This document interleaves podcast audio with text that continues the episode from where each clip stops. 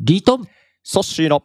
ラジオ歴史小話、じゃがじゃがじゃがじゃがじゃが思わずシェアしたくなる歴史の話ということで、まあ、前回、佐賀天皇、はいこの人をね、取り上げたわけですけれども、まうあ、ん彼自身、えー子供がたくさんいたとはいいうことで、じゃあ、その子供たちをうんどうしますかとはい、いうことでですね、うんあのー、市政源氏、はい源氏としてね、あのー皇族じゃなくて、うん一般ピーポー、一は般いピーポーじゃないんだよね、うんうんうん貴族なんだけど、はい貴族なんだけれども、まあ、そういう人たちに、うえんーして、はいえー皇族っていうのはねそれは皇族が太政大臣とか、うんまあ、そういう官位を占めてしまうと、はいうんまあやっぱ別枠にね皇族っていうのはいるわけなのうんで、うんうん天皇の進化あくまでもはい天皇家ではない人天皇家に血はつながってるけど、天皇家ではない人ということでね、うん佐賀源氏という自分たちの息子を一般の進化、うん家臣の身分にすることによって出世をさせていく、そして、はいまあその天皇の反兵として天皇のおーこうなんだろううん守り刀としてね、うん自分たちの、おー一族をはい強めていくという、うんこういうことをやっていったわけなんですね。はいそれで考えると、はいまあ、僕らその貴族でうん有名な人たちと言ったら誰かと言ったらですね、それはもうこの時代藤原家じゃないですかそうだね藤原氏、うんでもね冷静に考えてみよう、はいでねまあそもそも藤原氏っていうのは、それは貴族としてはすごく強いけれども、うんうん結局さ、はい藤原氏っていうのは男系で天皇家とはつながってないわけだよな、男系って女系天皇男系天皇はいはいはいあ男系男女の男系ですねそうだね、うんうんうん、で女系天皇と男系天皇って何がどう違うんだ ったっけちょっとうまく説明できないからリトンなんかリスナーの皆さんにうまく説明してまあねうまく説明するの はね僕の方ができるから僕が代わりにするとはい改めて、まあ、日本現代でも、うんこう話のある女系天皇男系天皇女系っていうのは、はおい母さんが天皇家につながっているうんうん男系っていうのはお父さんが天皇家につながっているっていうことなんだよね。はいで、えーなので愛子様が、えー子供を産んで、えー天皇家とは違う人とご結婚されて子供を産んではい男の子がいる。そはいれは男系じゃなくてうん女系皇族なんだよね。うんうんうんお母もしさそんの人が天皇家につながっているともしそのいう人こを天皇にするってことになったら、男系天皇じゃなくてとですね女系天皇、うん女系の男性天皇になうんる。はいで藤原氏っていうのはもともと祖先のおと男の男の祖先、お父さんをずっとお父さんおじいちゃんひいおじいちゃんひいひいおじいちゃんってずっとお父さんをたどっていってもうん天皇家につながらないのねおおそうなんだうんうんうんだって最初の人誰よえ最初の人藤藤原原家の最初藤原家の最初の人って誰えー藤原の外行かったまらかまったりとかおおそうなそうそうそう、んうん中田もともとは中富の鎌足りそうですねうん天皇家ではないわけですね。そういうことですねうんうんうんではないんとなく僕らはずっと藤原氏ってなんだろう天皇家と一緒みたいな感覚ってあるけど、うんそれってさ皇后を出すのが早かったのね、皇明氏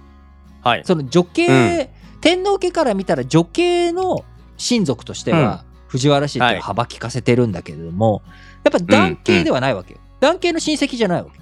お母さん、うんうんうん母方の親戚でしかないわけだからそうですねうんうんうん光明皇后とか、まあ、皇后っていっぱい出てくるじゃない、うん藤原家藤原の家から人っていうのうはん藤原家からは、だからなんとなく天皇家と藤原家ってなんかうん一緒な感じもするし、はい藤原家っていうのはそれはなんか藤原道長とか、ういろんんな有名な人も出てくるからさ、はいまあ、天皇家と藤原家っつったらもうなんか一緒みたいな感じなんだけれども、うんはい冷静に見てみるとそもそも藤原氏ってはい男男系で皇族とも関係ないし、うんそれで言ったら下手したらさ、はい清和源氏源頼朝の方はさ、はい男系で遡ってたら、うん清和天皇にうつんながるわけ、そっかそっかうんそっちの方が、はいなんか偉い感じまあもす格る、がいいような感じようなは気しもますするよねね血だけで見うる、ん藤原氏って言ったって所詮お前らうん天皇の血って入ってねえやんけ、男系の血はっうんうんていう感じがあるわけだけど、はいそれの、うんまあ、一番最初がある意味佐賀源氏とはいいうことで、佐賀天皇は自分のねうん息子たちをそうやってはい出世させていくとうんいうことにもなるわけでこの中の一人にね、はい源のうん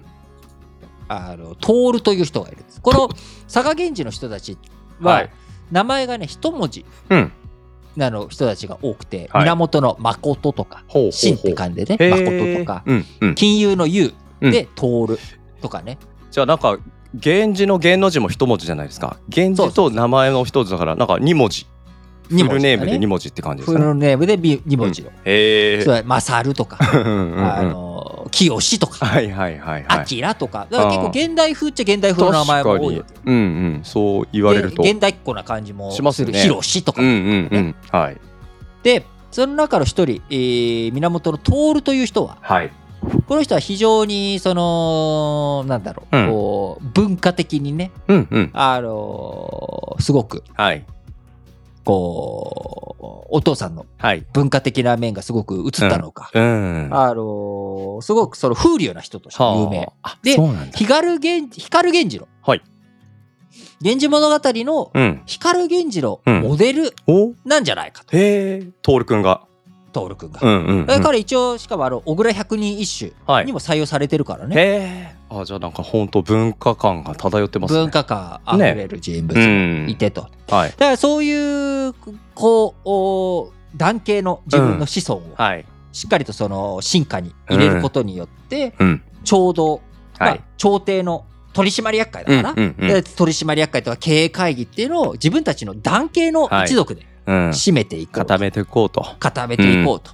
で実際嵯峨天皇の奥さんって、はい。それ制裁ね、うん子供いっぱい産んではい。子供がね50人いるからそれは制裁以外の人もいたんだけど、はい。佐賀天皇の制裁っていうのは、はい。これまたはい。これまたですねあのー特別なところがあってお、お、何が藤原氏じゃないんですよあ、あれなんか藤原家から来てそうな感じじゃないんですね。そう、うん藤原氏じゃなくて皇后は橘氏ほー。橘の勝子という人、はい。これ唯一立ち橘氏で唯一皇后になっている、うん。あの人なんだけれども、はい。これ、なので、うん佐賀天皇としてはやっぱりえー藤原氏の台頭を防ぐというか、なるほど距離感をね結構持ってたんじゃないかなんかこの制裁がた藤原家じゃないってところからも確かに感じるかもしれない。うん感じるよ。ね。で子供もいっぱい作って、うんそしてその子供を藤原氏と対抗させていくうためん。に、えー親戚交換もさせてったっていうのがあるんじゃないかっていうようなるねほど。非常うにんなので、その意欲的な人物であり、はいある力うんを非常に持っている、はい。ただそんな彼もですねはい。年を取れば佐賀天皇が。うん。佐賀天皇が。が年を取れば、最後はお亡くなりになられて、なる誰に後継ぐのとかと。いうことといううんそのね勢いがどうなっていくのかということで、えー842年、はい佐賀天皇の死をもっうてん政局、お政治の世界はですね大きな動きが出てくるなんととなんと。いうことで、は来週火曜日もラジ歴をお楽しみにここまでお相手は私リートとソッシュでした。バイバイ。バイバイラジ歴リスナーの皆さんこんにちは